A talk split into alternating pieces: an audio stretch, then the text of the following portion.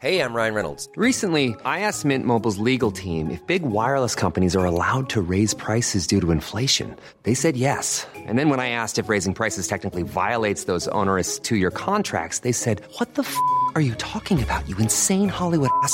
So to recap, we're cutting the price of Mint Unlimited from $30 a month to just $15 a month. Give it a try at mintmobile.com slash switch. $45 upfront for three months plus taxes and fees. Promo for new customers for limited time. Unlimited more than 40 gigabytes per month. Slows. Full terms at mintmobile.com.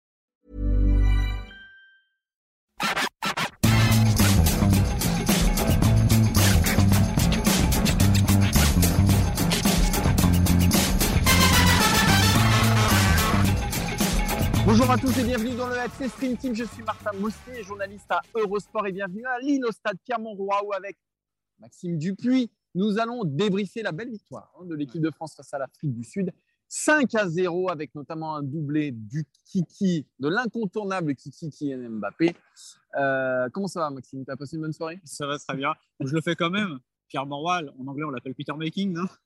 On lui avait dit, on t'avait dit de pas On dit faire. de pas la faire. Ah, on t'avait dit de pas la faire. Voilà. On t'avait dit de pas la faire, mais blague pour commencer. Normalement, c'est le moment où tout le monde va décrocher là, Ouais, ouais. et partir. Là, on a perdu Et à 80% de l'audience. Et ce serait dommage. Ce serait dommage parce qu'il y, a du- il y a du lourd qui nous attend hein, pour débriefer cette euh, victoire donc, euh, bah, de l'équipe de France. On parlera dans le premier sujet de Kylian Mbappé du niveau qu'il atteint parce que là, c'est. Ah ouais. Alors, on, en a, on en a parlé hein, déjà euh, avec le PSG, avec l'équipe de France, mais là, c'est. Là, c'est. Voilà. Et on- C'est là où on voit si on est sur la même longueur d'onde avec Maxime. hein. Euh, donc, on parlera de Kylian Mbappé. Ensuite, on évoquera, Maxime, qu'est-ce qu'on évoquera Bah, c'est le film, le film de, de ce rassemblement, c'est évidemment le cas Olivier Giroud. Voilà, Je suis désolé, on en parle tout le temps, mais en l'occurrence, il revient toujours. euh, il sort par la fenêtre. Enfin, il sort par la- on le sort par la porte, il revient par la fenêtre, pardon. Voilà, Ah, c'est là, tu t'es engagé sur chemin. Et voilà, c'est exceptionnel. Il a encore marqué. On en avait parlé après le premier match. euh, on parlait déjà de l'avenir. Et honnêtement, ça paraît comme incontournable. Déjà juin. Et la suite, évidemment, Didier Deschamps, on va pas spoiler, mais il s'est toujours pas mouillé. Enfin bon, quand même, ce serait compliqué. En revanche, Didier Deschamps, il s'est mouillé sur quelque chose, quelque chose qui ne lui a pas plu ce soir. Ouais, on parlera des sifflets contre euh, Jonathan Klaus, le stade Pierre-Montroy qui a longuement chahuté hein, quand même le, latéral droit, le piston droit euh, de l'équipe de France et du RC Lens, hein, les sifflets en début de match. Moi, c'est quelque chose que j'avais jamais entendu pour le coup. C'est-à-dire qu'il y a eu des sifflets sur les deux premiers ballons et à un moment, c'est très bien. Ouais, ça a basculé. On va dire que c'est un peu la majorité silencieuse qui s'est mise à faire du bruit. Et pendant tout le match, c'était euh, sifflet et applaudissements quand il touchait le ballon. C'est assez étrange. Et Didier Deschamps, il n'a pas mâché ses mots. On vous parlera évidemment de ça en toute fin d'émission. Mais à tout seigneur, tout honneur, on commence par Kylian Mbappé. Un doublé, 26 buts en équipe de France comme buteur, 11e meilleur buteur de l'histoire des Bleus. J'ai envie de commencer par le sélectionneur euh, de l'Afrique du Sud qui est venu le premier en conférence de presse, Hugo Bross, et qui a dit en rigolant En gros, je suis en colère euh, contre Didier Deschamps. Il l'a fait jouer ce soir et pas vendredi. En gros, il dit euh, Vous jouez à 12 sur le terrain avec lui. En gros, c'est injuste. et, euh, en gros, c'est un cheat code, Kylian Mbappé. Exactement. Alors, on- va être très statistique, très frontal. 9 buts, 5 passes décisives lors des 5 derniers matchs. C'est le premier bleu de l'histoire, Maxime, à faire 5 passes décisives sur 5 matchs consécutifs. Personne ne l'avait fait. hein. Zidane, Djorkaeff, Platini, Copa. Vous pouvez tous les citer. Personne ne l'avait jamais fait. Pareil, euh, je crois qu'il fait 10 tirs euh, cadrés. hein. C'est un record. C'est un. Ou non, six- 10 ou 6, je ne sais plus. Mais bref, Enfin, six- six tirs- je crois qu'il y a 12 tirs et 6 tirs cadrés. voilà. Donc, ça aussi, c'est un record. 91 ballons, il touche. 91 Ouais, ballons. pour un attaquant. Il marque deux buts et il est sur les trois autres actions. hein. Et- Euh, 20 ballons dans la surface. 20 ballons dans la surface, ça aussi, c'est un record. Il provoque un péno, il le marque, il met un but exceptionnel, il lucarne alors qu'il est arrêté. Il tire sur la transversale. C'est un match exceptionnel et on a envie quand même de le mettre en perspective avec ce qu'il a fait en équipe de France à l'automne, ce qu'il fait avec le Paris Saint-Germain. Aujourd'hui, il y a clairement lui et les autres. A-t-on déjà vu, euh, j'ai envie de dire, dans le mandat des champs, dans le mandat des champs, un joueur de l'équipe de France atteindre ce niveau-là sur autant de matchs consécutifs. Je rappelle, 9 buts lors des 5 derniers matchs. Ouais. C'est-à-dire qu'il a marqué donc euh, il a marqué un tiers de ses buts en équipe de France sur Ouais. les 5 derniers Alors, matchs. évidemment, il y, a, il y a eu le Kazakhstan, ok. Euh, 9 buts en 5 matchs, moi, ça me fait penser, évidemment, attention, toute proportion gardée, là, parce que c'était en compétition officielle. C'est Michel Platini à l'Euro. Ouais. 5 matchs, 9 buts. Alors, on va pas comparer, c'est pas le même niveau, mais quand même, c'est jamais un hasard d'en arriver à ces chiffres-là. Et puis j'ai envie de, de, balayer tous les chiffres et de parler juste simplement de l'impression visuelle de Kylian Mbappé surtout ce soir. C'est impressionnant. Il y a des moments que Martin se disait, voilà, il est presque trop facile, mais il est tellement fort aujourd'hui que souvenez-vous du Mbappé du mois de mars 2021 qui avait ce petit problème avec les Bleus. Souvenez-vous de sa déclat où il explique ouais, c'est peut-être parce que je joue en France, qu'on ne me reconnaît pas à ma juste valeur, etc. Il avait un peu le blues parce que ça marchait bien avec le PSG. L'équipe de France, il coincé. Il y a eu l'Euro qui a été très mauvais parce qu'il a, il a forcé. Et puis voilà, tout s'est remis dans, dans, le sens de la marche. Et là, en effet, il a un niveau assez indécent. On le voit sur les gestes, euh, ses passes, qu'il l'ose tenter. Il est en confiance absolue. Évidemment, la réussite est, au bout. Et il a eu cette phrase après le match chez le confrères de TF1. En gros, bah oui, j'ai toujours voulu être le premier partout en club. Et euh, le record d'Henri, il est à un peu plus de la moitié. comme il a dit, bah, ça, va arriver plus que vous le pensez. Il a 23 ans, 54 euh, sélections. Alors, on rappelle quand même, ça fait toujours plaisir de dire qu'un ancien qui s'appelle Jean-Pierre Papin a 54 sélections avec 32. Pourquoi ça fait plaisir ça? Bah, C'est formidable, parce qu'il ne faut jamais oublier les anciens, c'est ça. Et donc, il, évidemment qu'il va le dépasser, évidemment. Il a 23 ans, il a 54 sélections. À, son âge, à son âge, Henri avait marqué 8 buts. Qui À l'âge de Kylian Henri, Mbappé. Oui, voilà, c'est exceptionnel. Alors, on dira ce qu'on veut de la structure du football mondial, que ça a changé, que quand euh, Henri est arrivé, c'était pas exactement la même situation. Mais là, il y a le niveau du mec. Quand même. Là, il y a le niveau du mec aujourd'hui. Là, on est vraiment, on a atteint vraiment un niveau qui est euh, dingo, et j'en suis presque à regretter que la Coupe du Monde soit pas en juin. Ouais. Oui, parce que c'est vrai qu'on ne sait pas quel niveau il aura au mois de novembre. Euh, il va falloir sans doute digérer euh, l'arrivée dans un nouveau club. Alors, c'est sûr que ça, ça va être une donnée essentielle. Quand on voit l'impact aujourd'hui qu'a Kylian Mbappé sur l'équipe de France, alors qu'il a sur le Paris Saint-Germain, mais qu'il a aussi sur l'équipe de France hein, depuis quelques mois, on se dit qu'effectivement, on ne peut pas faire l'économie d'un Kylian Mbappé en pleine possession de ses, de ses moyens. La grande différence, c'est que ce sera une Coupe du Monde qui arrivera en plein milieu d'une saison, au mois de novembre. On ose imaginer qu'il soit soit en méforme, soit alors encore pire, blessé ou je ne sais quoi, parce que là, le pouvoir de nuisance de l'équipe de France serait diminué euh, au moins par deux, parce qu'il a atteint un niveau. Euh, alors, on en, parle depuis des mois et des mois avec le PSG. On avait un petit peu oublié avec l'équipe de France. Et ce que je trouve très fort, moi, c'est que il fait ça après l'Euro.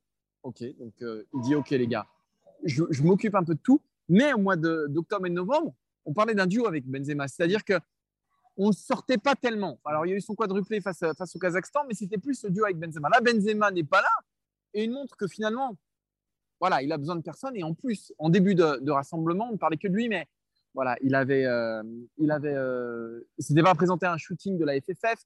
Ça a fait tout un foin. Euh, Raphaël Varane a pris un tout petit peu ses distances avec lui en, en conférence de presse, et on sait qu'il l'aime quand il est attendu comme ça. Quand, on attend quelque chose de lui, il n'est jamais aussi fort parce que c'est un orgueilleux, mais puissance, puissance 10 000. Il était attendu après son euro et son penalty raté. Il a attendu parce que là, avec ses histoires de marketing, ça a créé un tout petit foin. Ah, regardez les réponses, les réponses d'un champion en fait. Hein. Mais là, il s'en fout de toute façon. Ouais, à tel niveau que finalement, bah, il fait un peu ce qu'il faut, ce qu'il veut. Alors, Didier Deschamps a quand même rappelé ce soir que euh, c'était pas Kylian et les autres, c'était Kylian dans le groupe. Il a bien tenu. Non mais ah c'est important. en fait, joue, en fait c'est étonnant la façon dont Deschamps gère Mbappé. Souvenez-vous, l'après Euro, son interview à l'équipe au mois d'août, où il désingue Giroud et Mbappé, qui est quand même euh, l'autre pendant de, la, petite tricks qu'il y avait eu pour ce match contre la Bulgarie, les fameux ballons qui n'arrivaient pas. Il dit rien sur Mbappé. Mais Deschamps, finalement, il comprend aussi avant les autres que. Alors, on ne voit pas encore le niveau qu'il va prendre, mais voilà, s'il faut sacrifier quelqu'un, c'est Giroud, parce que Mbappé, vu le niveau qu'il est en train de prendre, vu l'ampleur qu'il a pris, aujourd'hui, on ne peut plus rien faire. Alors, on espère, comme dit Deschamps, qu'en effet, euh, Kylian dans le groupe, c'est Kylian dans le groupe, c'est pas Kylian à côté, parce que ça, ça va être aussi important. Mais si tout se passe bien, si l'évolution du joueur individuel euh, est corrélée avec une, une, une, force dans le groupe, ça va devenir très, très, très, très chaud en face. Voilà. Mais c'est vrai que c'est formidable de voir en fait, en plus, ce qui m'impressionne aussi, nous, on a eu la chance, ça fait très longtemps de le voir au sport, il était venu nous voir. Il était encore à Monaco, il terminait sa carrière à Monaco. Et on voit un, gamin qui était physiquement pas encore impressionnant. Mm. Là, quand vous le voyez sur le terrain, il a aussi une espèce de, de, force physique, il est impressionnant. Voilà, il n'y a, a, pas grand-chose à acheter là. Et l'équipe de France peut voyager avec ouais, et dernière chose qui nous fera le lien aussi avec le deuxième sujet, c'est que moi, j'ai bien aimé sa relation avec Giroud aujourd'hui. J'ai trouvé que, alors, il peut y avoir des questions, des interrogations hein, sur ces deux-là, parce qu'on sait qu'ils bah, étaient restés sur une brouille quand même au, mois de juin. Alors, les deux jurent que, que l'histoire euh, que l'histoire est passée. Mais malgré tout, euh, on sent que bah, par rapport à Benzema, ce ne sont pas deux joueurs qui jouent le même football, qui respirent le même football. Et eh ben moi, j'ai bien aimé les voir. Alors, c'était face à l'Afrique du Sud, mais il y a eu des combinaisons, il y a eu, il y a, il y a eu de- du jeu entre les deux. Et j'ai trouvé ça intéressant. Ça nous amène, Maxime, à notre deuxième sujet. Non, tu voulais rajouter Si, je voulais juste rajouter que de toute façon, les choses sont claires. Il a pris le pouvoir, donc Ah c'est oui, pas la peine d'en rajouter. Voilà, tout simplement. Et on va venir à ce deuxième sujet. Il y a deux jours, Didier Deschamps ne l'avait pas retenu dans sa liste, comme d'habitude, ai-je envie de dire. Et puis, le samedi, il est revenu, puisque Benzema était blessé.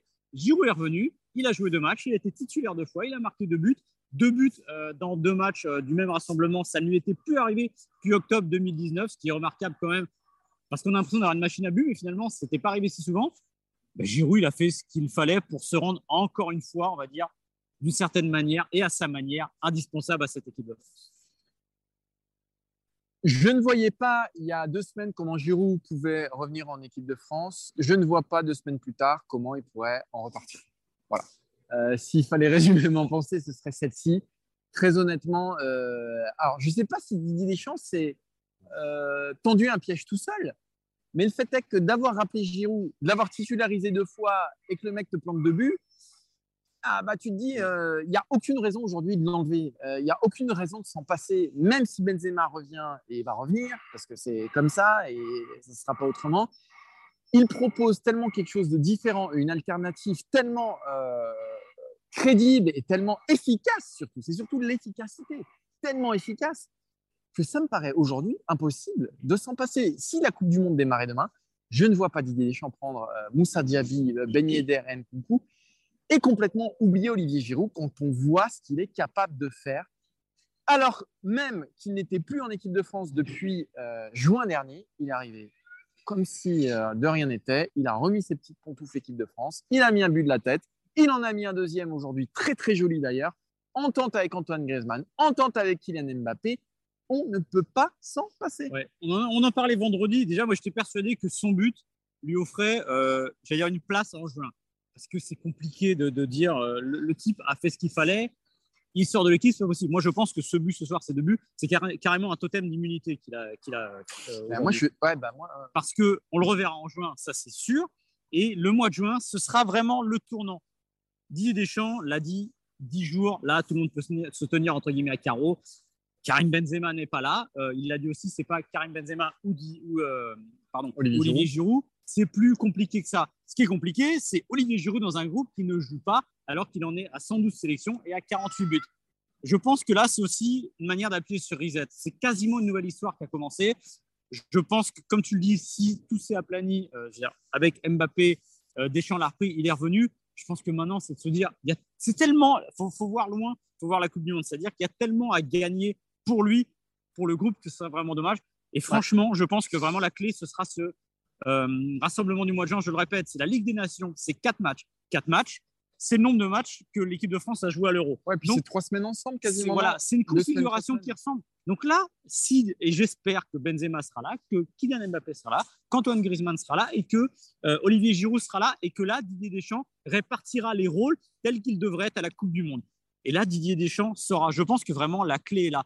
Mais encore une fois, j'ai vraiment pas envie de me dire que ça ne peut pas passer, hein, ça ne peut pas bien se passer. Il apporte tellement de choses différentes, ouais, Olivier Giroud. Moi, moi je n'ai pas aujourd'hui l'intime conviction que Didier mais- Deschamps l'appellera parce que, pour la simple et bonne raison qu'il n'était pas dans la liste initiale. Alors, après, il y a deux choses qui me font. Tu viens de dire qu'il euh, sera appelé juste avant. Non, non, mais il y, a- il y a deux choses qui me font dire que c'est. Il a démarré les deux matchs. Ouais. Euh, pourquoi Didier Deschamps lui ferait démarrer les deux matchs s'il ne comptait pas sur lui euh, Ou s'il comptait plus sur Ben Yedder. que aussi comptait plus sur Ben Yedder. Voilà, c'est c'est ça qui, euh, qui me pose question. Mais aujourd'hui, je ne peux pas être sûr à 100% que malgré euh, ces deux buts, et même s'il en avait marqué d'autres, je ne suis pas sûr que ça suffise à convaincre Deschamps. Je, je, je ne sais pas. Aujourd'hui, je suis dans l'interrogation complète. Le penseur. Parce que finalement, pourquoi il ne le sélectionnait pas? Il savait très bien que Giroud, il, il savait Mhm. que Giroud avait l'efficacité, que c'était le mec capable de te planter des buts. Et malgré tout, il ne le sélectionnait pas. Donc, Oui, mais le faire revenir, je le dis, c'est quasiment lui faire regoûter à l'équipe de France, lui dire regarde ce que tu as. ouais. Je te promets pas d'avoir plus, mais tu auras au moins ça si tu acceptes cette situation. c'est pas évident, c'est certain, à la place de Giroud. Mais je pense encore une fois que Giroud, il va arriver à un âge. Euh, euh, Zlatan ne jouera pas la prochaine Coupe du Monde. Giroud n'en jouera peut-être pas su- euh, suivante. Mm. C'est le moment ou jamais voilà, de se mettre dans cet état d'esprit-là. Exactement, exactement. Écoute, on verra. Euh, c'est sûr que juin donnera une première réponse. La vraie réponse qu'on attend, c'est le mois de novembre, c'est la Coupe du Monde au Qatar. Aujourd'hui, moi, si je devais donner, enfin, franchement, c'est très dur de, de- de- de se positionner clairement et fermement sur Olivier Giroud. Ce qui est certain, ce qui est sûr, et c'est ce qu'on a constaté tous les deux, Maxime, on en parle souvent ensemble, c'est que ce passé d'Olivier Giroud pour mettre euh, Wissam Ben Yedder, pour mettre Moussa Diaby, pour mettre Christopher Nkunku, ce serait Mais- un gâchis, mais monumental. Évidemment. Et encore une fois, moi, je ne peux pas me prononcer. Je ne vous dirais pas qu'en novembre, il serait là. Je serais juste déçu de ne pas le voir, vu ce qu'il apporte. Maintenant, le, quand je parle du totem d'immu- d'immunité, c'est vraiment pour le mois de juin. C'est-à-dire que là, honnêtement, c'est pas sportivement possible de, que Deschamps ne le rappelle pas. Et j'ai envie de dire que ce qui est valable pour Giroud est valable aussi globalement pour ce groupe qui, euh, dans sa globalité, a Ouais. marqué des points globalement. Par Nkunku en Sauf retrait, Nkunku, voilà. ouais. le reste, franchement, euh, enfin, du coup, si les gens n'ont pas marqué de points, il y a très peu de personnes dont on peut se dire aujourd'hui, il n'a pas le niveau international. Ouais. Donc, pour moi, euh, ce serait une hérésie de ne pas le rappeler. Et encore une fois, je le répète, la configuration de ce mois de juin, je suis le premier à dire, il y a trop de matchs en juin sur une année de Coupe du Monde. Mais n'empêche que finalement, ça va servir parce que quatre matchs, euh, ça équivaut donc à un huitième de finale de Coupe du Monde ou un huitième de finale d'Euro, ce qu'on a eu l'année dernière. On le voit dans une situation analogue. S'il est capable de supporter ça, très bien. S'il n'est pas capable, basta. Mais au moins, je pense que les règles sont claires. Et Didier Deschamps sera, et il aura son idée assez précise au mois de juin sur Olivier Giroud, à mon avis. On va revenir sur un dernier élément euh, du débrief de cette rencontre euh, France-Afrique du Sud. On va revenir sur les sifflets qui ont accompagné les débuts de Jonathan Klaus ici à Lille. On rappelle pourquoi hein, Jonathan Klaus, joueur du RC Lens, l'ennemi, le voisin Oni euh, bah, de Lille. Le match s'est évidemment déroulé à Lille et sur ses premiers ballons, Jonathan Klaus s'est fait conspuer. Pas facile hein, quand on sait que Jonathan Klaus fêtait sa première sélection ici. hein, Sa au première stade- euh, sa première titularisation pardon, au stade euh, Pierre-Monroy.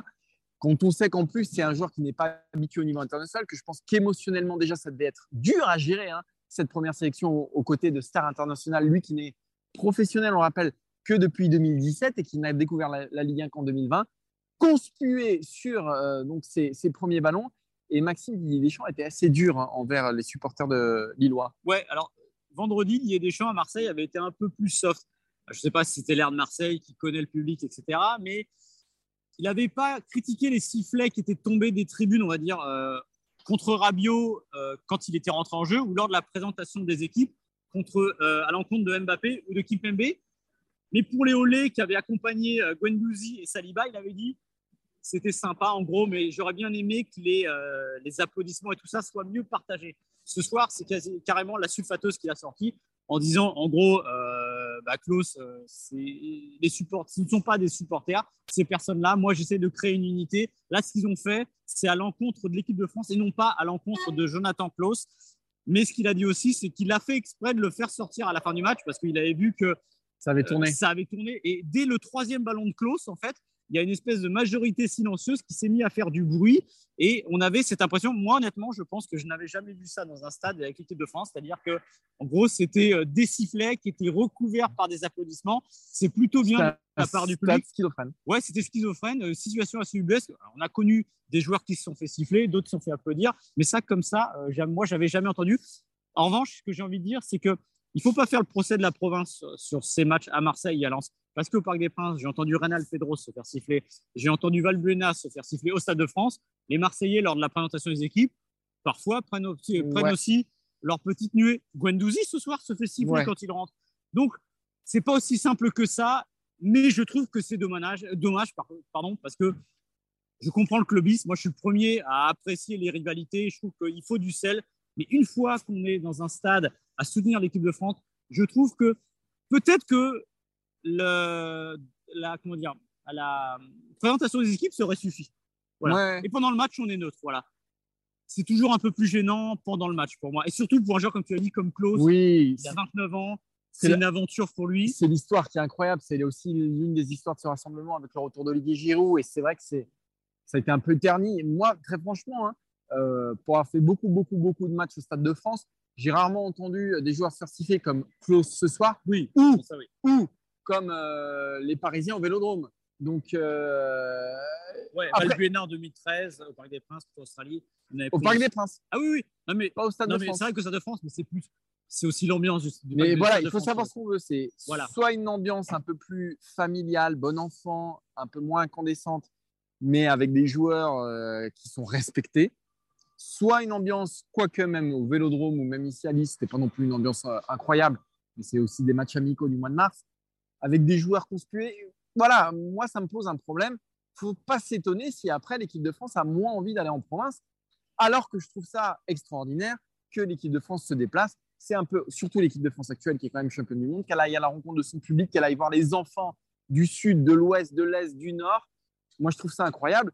Après, qu'il y ait des abrutis qui gâchent tout ça et qui sifflent des joueurs, euh, alors que ce soit les Parisiens au Vélodrome ou euh, le pauvre Jonathan Klaus euh, ce mardi, moi, je trouve que ça jette un petit voile sur, euh, sur, sur ces, sur ces, sur ces matchs-là. Ça jette un voile. Après, encore une fois, je ne fais pas le procès de la, la province. Je fais juste le procès des gens qui sifflent, genre l'équipe de France. Après, d'un autre côté, c'est pas presque la note positive.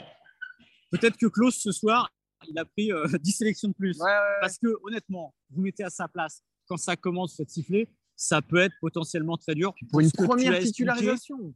Il est professionnel depuis 2017. Il a 29 ans, faut pas oublier. C'est un joueur euh, qui n'a pas le profil de ceux qui appellent des champs. Les joueurs qui viennent en équipe de France, ce sont entre guillemets des ro- Les joueurs des programmés. Ils sont programmés. pour devenir des, des bleus et d'avoir les épaules. Je pense qu'un joueur comme Saliba qui se fait siffler potentiellement, Ouais, ils s'en tapent. c'est pas qu'il s'en tape, mais au moins il- Oui, il, a la Il carapace. passe au-dessus de ça. Il passe au-dessus de ça parce qu'il y a comme ça. Klaus, c'est un peu différent, mais il s'en est bien sorti. Justement, Deschamps a dit, vous avez vu, ça s'est un peu atténué au fil du match, et c'est tout à son mérite parce qu'il a réussi des choses.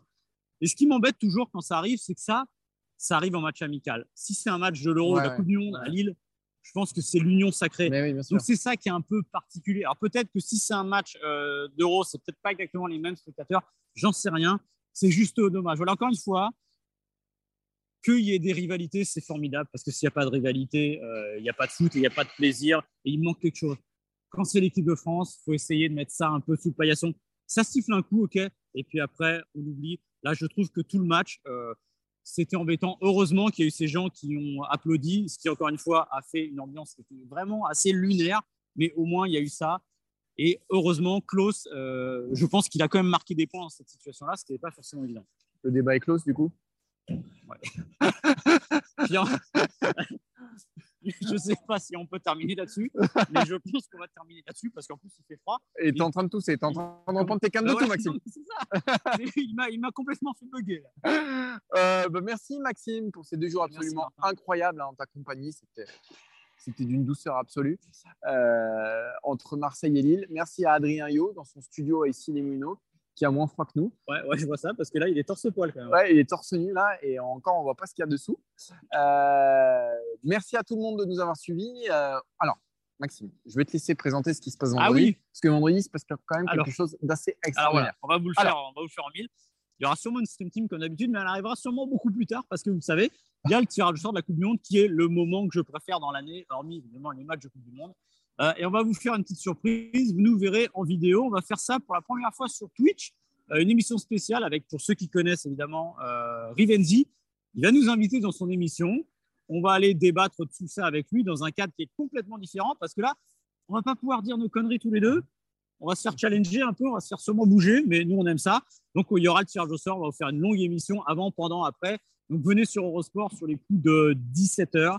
Ce sera en live, vous cliquez. Quand vous arrivez, vous cliquez, vous verrez nos tronches. Et puis bah, on vous racontera le tirage au sort à notre sauce comme d'habitude. Et euh, vous pourrez même, du coup, si vous allez sur Twitch, sur la chaîne Twitch de Revenzi, poser vos questions. On y répondra avec le plus grand plaisir. Donc euh, bah, soyez nombreux vendredi pour le tirage au sort de la Coupe du Monde sur Eurosport. Et puis vous découvrirez les adversaires des Bleus aussi pour, euh, pour le Qatar. Voilà, bah, merci à tous de nous avoir suivis. Donc on se donne rendez-vous vendredi sur Twitch, du coup, hein, Maxime. Et sur Eurosport quand même. Et sur trouver Eurosport, bien sûr, évidemment.